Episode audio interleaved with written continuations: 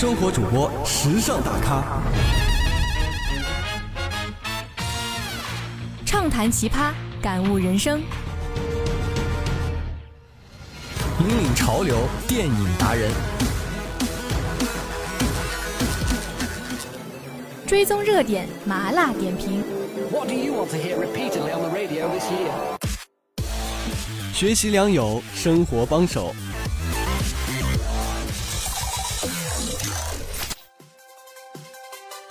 追逐前沿，享受生活。生活前沿带你聆听生活里的点点滴滴。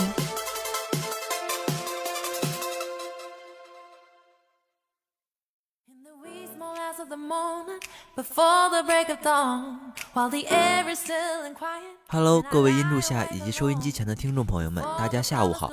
大家下午好。哎呀，搭档。录节目的时候，你这样打哈欠也太不正经了吧？那我能有什么办法呀？现在困得要死。哎，用脚趾头想都知道你昨天又熬夜了，是不是又熬夜玩手机了？这真是不理解你们这些年轻人，为什么天天喊困也不愿意早睡？你们这些老年人是不会懂年轻人的。好，好，好，那就让我这个老年人和你这个年轻人来聊聊熬夜的问题吧。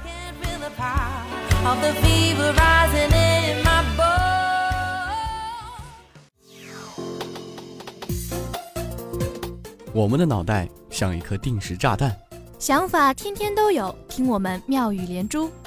这里是生活大爆炸，这不是电视剧哦。嘘，你听。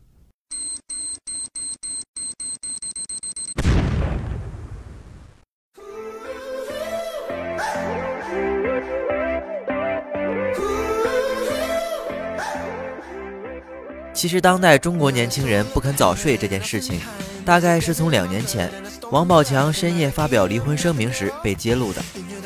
我记得他当时是零点二十多分发的微博，都半夜十二点了，灰姑娘的南瓜马车都来接他回家，让他别浪了。你们这些没睡觉的人，愣是在深夜迅速把他顶成了爆炸大新闻。请问你们当时为什么没在睡觉？一个个的都在干什么呢？哎呀，身为一个中国人，总是要关注一下国家大事嘛，少睡点觉算什么呀？不不不，搭档，这你就错了。睡觉这件事情可是人生大事。俗话说得好，人是铁，床是钢，一天两天不睡还能扛，三天不睡你就可以进漫威世界当反派了。咦，这话怎么说？还记得《美国队长》里的冬兵和《奇异博士》里背叛了古一的学生卡西利亚斯吗？记得呀，你看他们的黑眼圈深的呀，不知道到底是熬了多少夜，所以我才说你就可以去当漫威的反派了呀。好，如果我真成了漫威反派，第一个来找的就是你。哎呀，搭档，我只是开个玩笑嘛，请你高抬贵手。好吧，看在你我认识了半个学期的份上，就放过你了。好，好，好，那么赶紧让我们继续睡觉这个话题吧。最近各种调查研究开始越来越关注中国人，特别是我这种年轻人的睡眠问题，试图破解我们不睡觉的未解之谜。国际上一项研究显示，我国居民每天平均睡眠时间达到八点六六小时，差不多是十点睡，七点起的样子。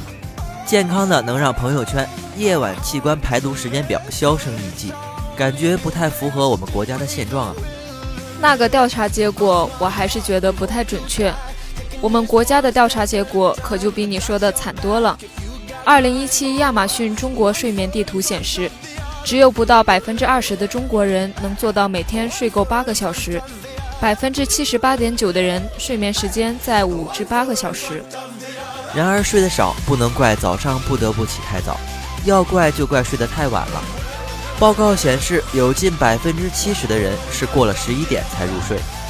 看来能做到十点前上床睡觉的，应该只有被爸妈悉心浇灌的祖国的花朵们了。那可不一定呀。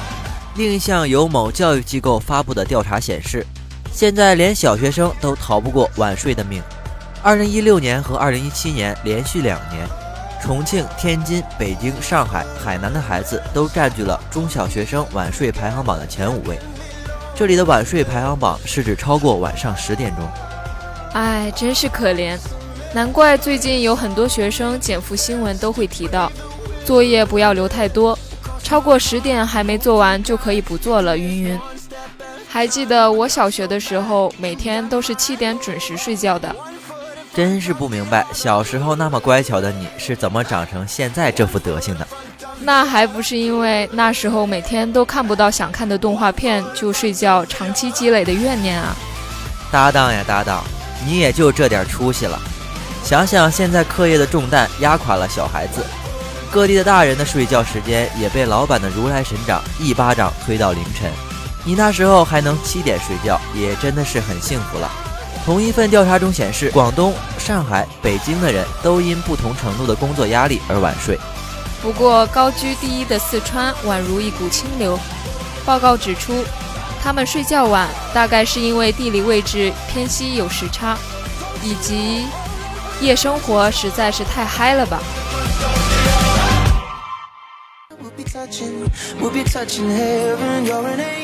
近日发布的《二零一八中国睡眠指数报告》更是直指年轻人不仅睡得少，还睡得不好。报告划分了各种不同的睡眠地带来表示九零后的睡眠质量。结果呢，百分之三十三的九零后睡在烦躁区，百分之二十九点六的睡在苦涩区，还有百分之十二点二睡在不眠区，只有百分之五点一的睡在甜美区。这才是真的人生赢家呀！其中更暴击的是这一句话：睡眠指数均值为六十六点二六，呈现出的是需要辗转反侧才能安然入睡的状态。归根结底，一句话：你们这届年轻人睡眠能力是真的不行呀。那么，请回答我一个问题：到底是什么阻碍了我们年轻人和床相亲相爱呢？二零一八中国睡眠指数报告的解释是：你们九零后太焦虑，焦虑的睡不好。存在睡眠问题的人中，九五前主要是因为职场迷茫，九五后主要是因为感情受伤。大概就像最近蛮火的一首魔性歌曲里唱的情况：白天生活太苦太累太愁了，想睡觉也睡不好。想想也是，一闭上眼，不管是职场老板还是实验室老板的脸就在眼前跑马灯，叨叨叨批评自己的话语就在房梁上绕，堪称噩梦了。还有一个原因是手机发射出的神秘辐射杀死了睡眠，当然这只是一种夸张的说法。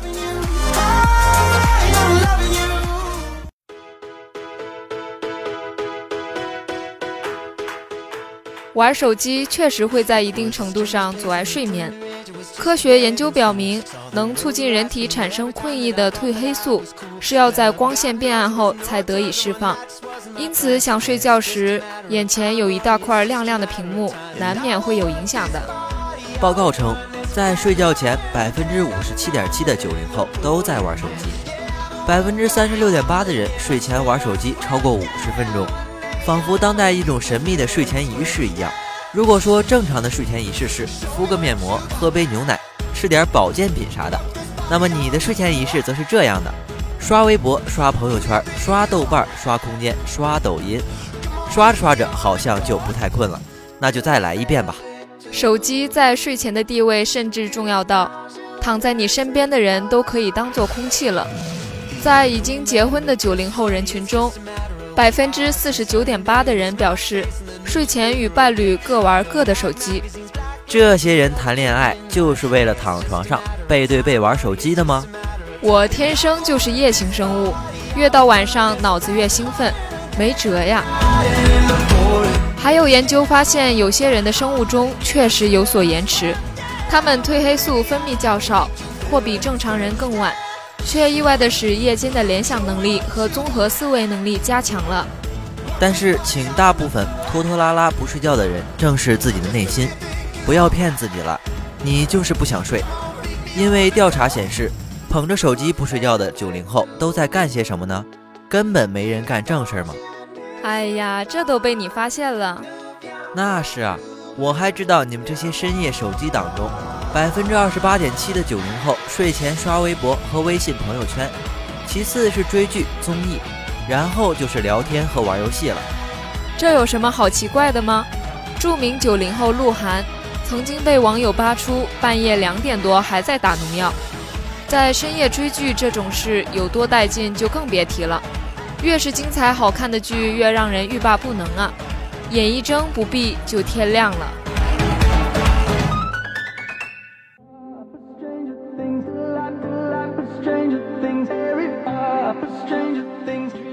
说白了，许多年轻人睡眠时间不够，纯粹是自己拖着不睡觉作的。其实嘛，我们主动放弃睡眠时间背后的心理，说起来还是挺心酸的。还不是白天属于我们自己的时间太少了，躺在被窝里获得自由的时间，珍贵的就像偷来的。有网友就曾经总结过，熬夜是缓解压力的一种方式。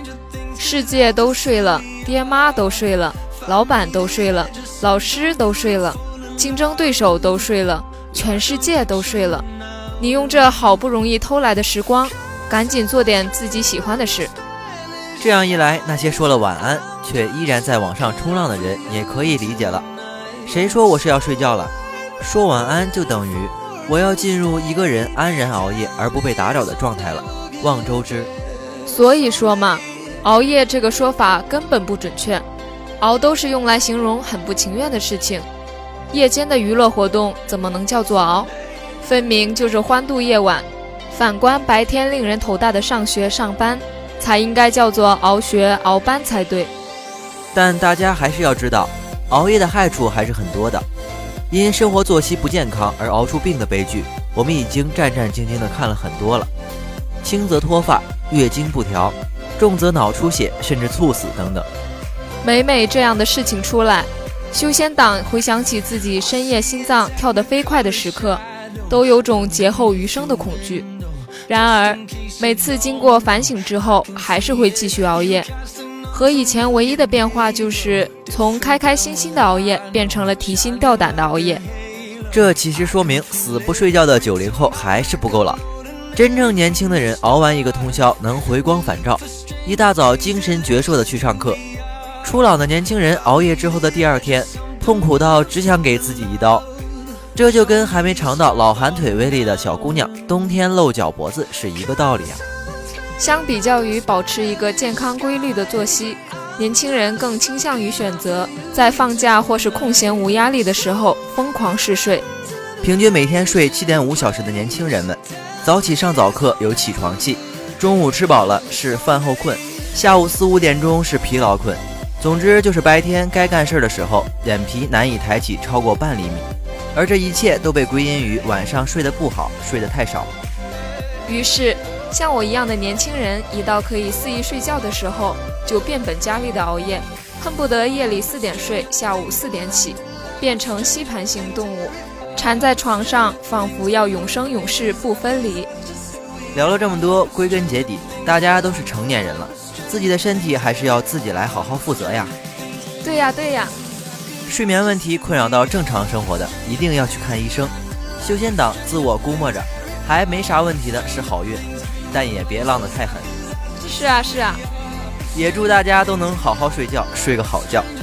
没错没错，你别对呀对呀，是啊是啊，没错没错的了啊。我说的就是你。那可就谢谢搭档的关心了。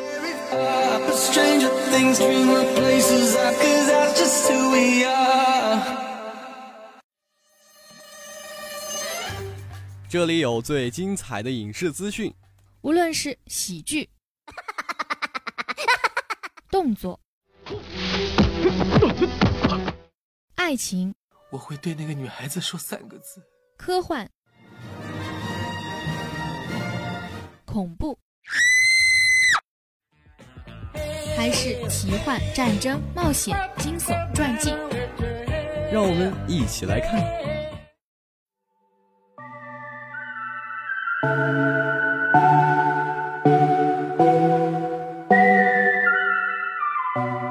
哎，搭档啊，我们这学期都第三期节目了，怎么总是有生活影视这个板块啊？生活帮都销声匿迹了吗？这也是没办法的事呀。谁叫最近有那么多好看而且值得我们推荐的影片呢？说的也是，不分享给听众朋友们真是可惜了。虽然有些听众朋友可能比我和小珍了解的还多，但我们也还是起到了一定的提醒作用。某某电影快上映了，大家赶快去看吧。对，那么就和我们赶紧了解一下今天要讲的本周五北美同步上映的电影《头号玩家》吧。某某电影快上映了，大家赶快去看吧。对，那么就和我们赶紧了解一下今天要讲的本周五北美同步上映的电影《头号玩家》吧。本片是由金奖名导史蒂文·斯皮尔伯格执导的，相信大家对这个人的名字还是很熟悉的吧？毕竟他曾经执导过那么多经典的电影，比如《大白鲨》《侏罗纪公园》《辛德勒的名单》等，而且还曾凭借这些电影拿到过多项大奖呢。这部电影的背景设定在2045年，人口爆炸，资源枯竭，无数人开始在虚拟世界中寻找生命的乐趣。一款史无前例、超现象级、天下第一的游戏《绿洲》应运而生。那么，这款游戏到底牛到了什么地步？为什么说史无前例、超现象级呢？这是因为绿洲的创始人凭借这款游戏成为了世界首富，并在去世前留下了一份遗嘱。他曾在游戏中设计一个彩蛋，谁能找到这个彩蛋，就可以继承他的部分遗产，整整五千亿美金。哇哦，五千亿美金！这么诱人的彩蛋，不管谁都会争着去抢吧？换算一下的话，这可是三兆还多的人民币呀！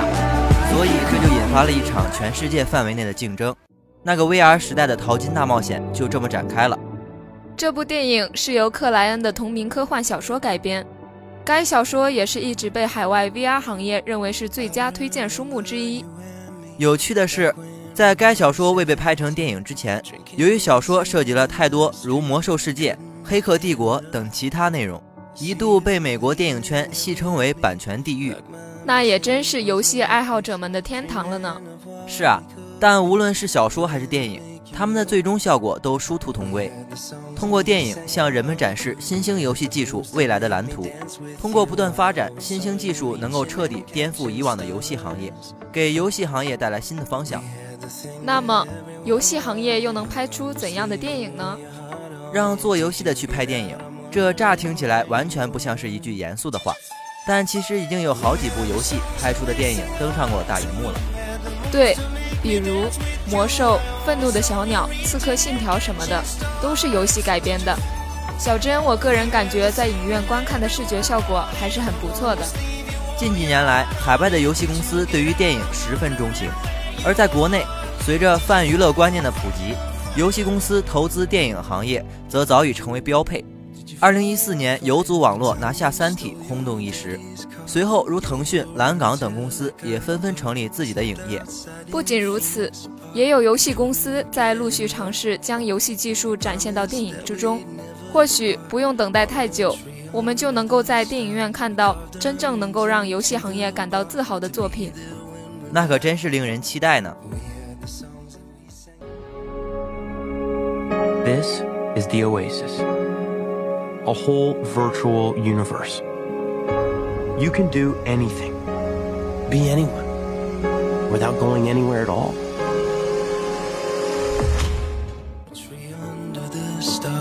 Our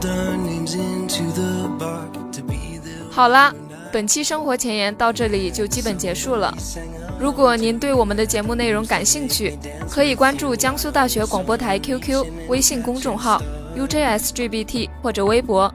您还可以下载蜻蜓 FM APP，或者在网易云用户平台搜索“江苏大学广播台”在线收听我们的节目。对了，从这学期开始，蜻蜓 FM 可以收听我们往期的节目了。是啊，再也不用担心错过我们的节目了。有没有好棒棒啊？希望大家多多关注我们，支持我们。